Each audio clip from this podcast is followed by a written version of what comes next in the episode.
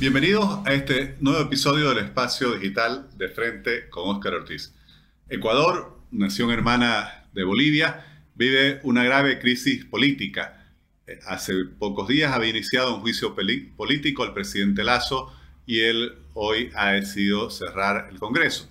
Conversaremos sobre esta situación con Gabriela Calderón de Burgos, editora de elcato.org investigadora del Cato Institute. Gabriela es, eh, tiene un título en Ciencias Políticas con concentración en Relaciones Internacionales del York College de Pensilvania y tiene una maestría en Comercio y Política Internacional de George Mason University. Columnista del periódico El Universo de Ecuador y de muchos medios de Latinoamérica, autora del libro Entre el Instinto y la Razón, entre otras publicaciones. Gabriela, muchas gracias por aceptar nuestra invitación. Gracias, Oscar, por la invitación.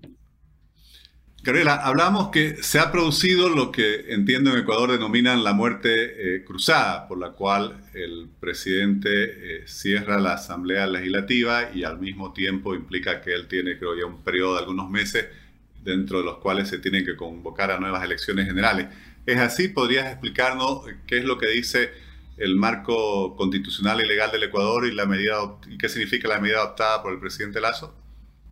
Sí, claro. Eh, nosotros tenemos meses discutiendo este tema eh, por una crisis política suscitada a raíz de una, denuncia en un medio de, comunicación en Internet, se llama La Posta, donde se empieza a develar, eh, digamos, un escándalo que se llega a conocer como el caso del Gran Padrino. Pero bueno, todo esto deriva en el planteamiento de un juicio político al presidente en la Asamblea eh, lo cual está contemplado en el artículo 129 de la Constitución. Ese artículo dice que por concusión, peculado, cohecho, eh, me parece que son esos delitos y quizás un par más. Por esas causales se puede enjuiciar y remover al presidente con 92 votos en la Asamblea. Eh, lo que sucedió después fue un proceso medio engorroso que se ha dilatado ya casi cinco meses, en que la Corte Constitucional, que debe aprobar esas causales para ir a un juicio político, pues rechazó el primer pedido, que era por el delito de concusión, y luego aceptó el causal de eh, peculado, que es, eh, digamos, desviar fondos públicos para beneficio de otros, eh, por un caso que involucra a la empresa estatal de transporte de petróleo, que se llama FLOPEC.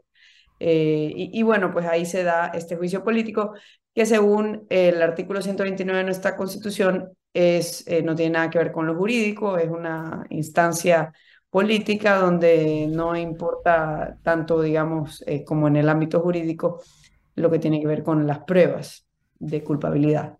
Eh, y entonces, en el ámbito de este juicio, que, que era legal y constitucional, el presidente siempre retuvo la herramienta de la muerte cruzada, que es el artículo 148 de la Constitución, eh, que es el poder de disolver la Asamblea si, según a su juicio, esta eh, se arroga funciones, obstruye la ejecución del Plan Nacional de Desarrollo.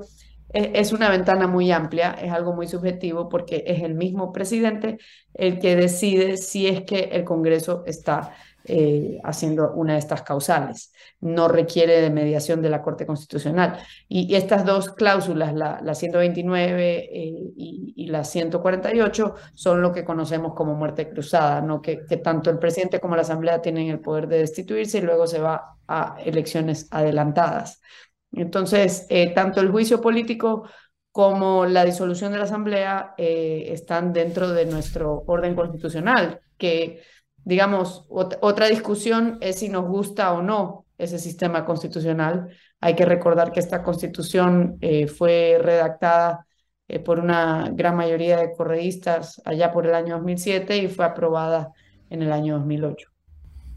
¿Y cuál es la situación actual que está viviendo el Ecuador? ¿Cómo ha recibido el país esta decisión del presidente Lazo y cómo están siendo el desenlace de estos acontecimientos? Muchos actores políticos están hablando de intenciones de candidatizarse. El, Consejo Nacional Electoral tiene un plazo de siete días para convocar elecciones generales, que se darían en un plazo máximo de 90 días. O sea, estamos hablando de que en máximo 97 días Ecuador tendría elecciones generales para la Asamblea y un nuevo presidente. El presidente en funciones puede postularse nuevamente para esas elecciones, pero tiene que competir con otros que ya están anunciando sus deseos de candidatizarse. Hay un líder del movimiento indígena, eh, de, esta agrupación que aglomera a, muchos movimientos indígenas eh, de la CONAIE, Leonidas Isa, que lideró ya dos paros nacionales en los últimos años, él está diciendo que no va a aceptar la disolución de la Asamblea, que considera que Ecuador vive bajo una dictadura y está haciendo un llamado a, manifestaciones. Em, eso es lo que preocupaba a muchas personas, un escenario en el que, digamos, el presidente ante la obstrucción de la Asamblea utilice el mecanismo de la muerte cruzada para disolverla y luego se genere una conmoción en las calles. Eh, porque bueno, esto obviamente pues genera mayores problemas de los que ya hay para los negocios, problemas que hay por el tema de, seguridad que se ha visto agravado por, eh, digamos, la, la, presencia muy difundida de, organizaciones de crimen organizado, digamos, estas organizaciones transnacionales de crimen organizado presentes en nuestro país. Y frente a esto, claro que es difícil saber qué hacer, porque justamente lo que ha habido es un conflicto institucional permanente entre un presidente en situación de minoría parlamentaria que tenía una gestión prácticamente, yo diría, imposible con una asamblea mayoritariamente en contra.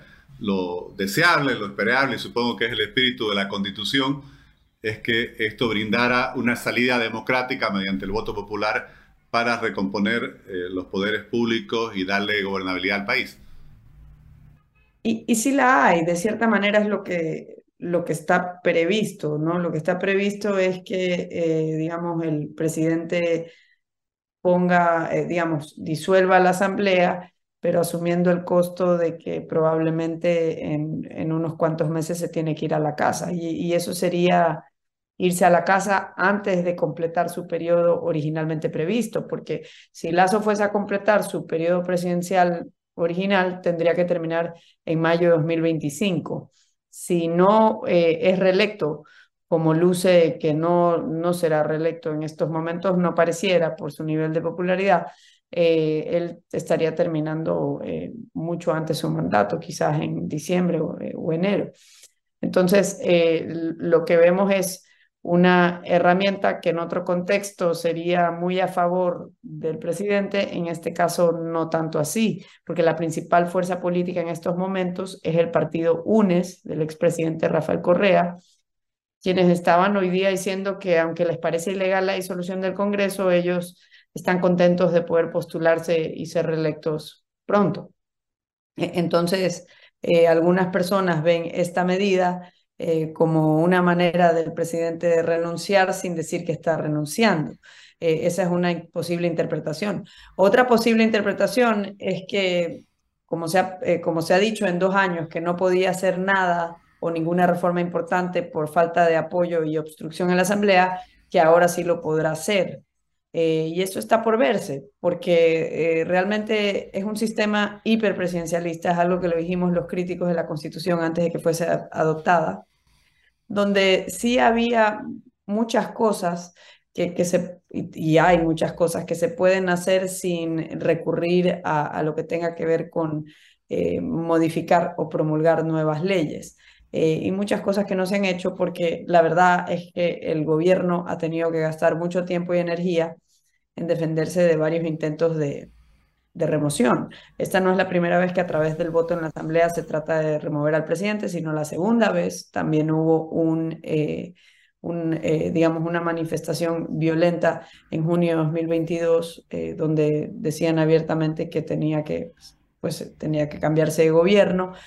entonces, ha habido eh, un intento quizás de conciliador del gobierno en el cual se dejaron de un lado las propuestas de reformas con las que se hizo campaña eh, y, algunas de las cuales se podían implementar desde el Ejecutivo sin pasar por la Asamblea, pero que quizás no se hicieron por miedo a perder todavía más apoyo. Y la tentación que viene es preguntarte qué perspectivas ves para los próximos meses, aunque obviamente supongo que eh, habiendo pasado tan pocas horas, lo que en realidad eh, impera es la incertidumbre? Bueno, lo que espera es que eh, lo que se contempla en, en, nuestro orden constitucional, el artículo 148 dice que el presidente puede gobernar por decretos leyes de urgencia económica, es decir, puede gobernar por decreto solo en lo que tenga que ver con materia económica y previo la aprobación de la Corte Constitucional. O sea, la Corte Constitucional se convierte en una especie de colegisladora con el presidente. El presidente eh, funge como legislativo y ejecutivo pero necesita para cualquier decreto ley que vaya a emitir, necesita la aprobación de la Corte Constitucional. Esto es, la Corte Constitucional puede revisar las propuestas eh, de decretos leyes del presidente y eh, aprobarlas o rechazarlas. Eh, de manera que estamos dentro de, los cauces constitucionales. es distinto a lo que pretendió hacer Pedro Castillo en el Perú, donde la constitución peruana dice restringe el poder del presidente a disolver la asamblea solamente aquellas situaciones en que ya dos veces el Congreso haya censurado o negado el Consejo de Ministros del presidente. Es una restricción muy clara eh, que fue violada por, por Castillo. Entonces, no, son, son diferentes los dos casos. Gabriela, muchas gracias. Espero que el Ecuador pueda eh, resolver pacífica y democráticamente esta situación y reencaminar justamente eh, su senda de consolidación democrática, de garantías a las libertades de ciudadanos y desarrollo económico y social. Muchas gracias. Ojalá así sea.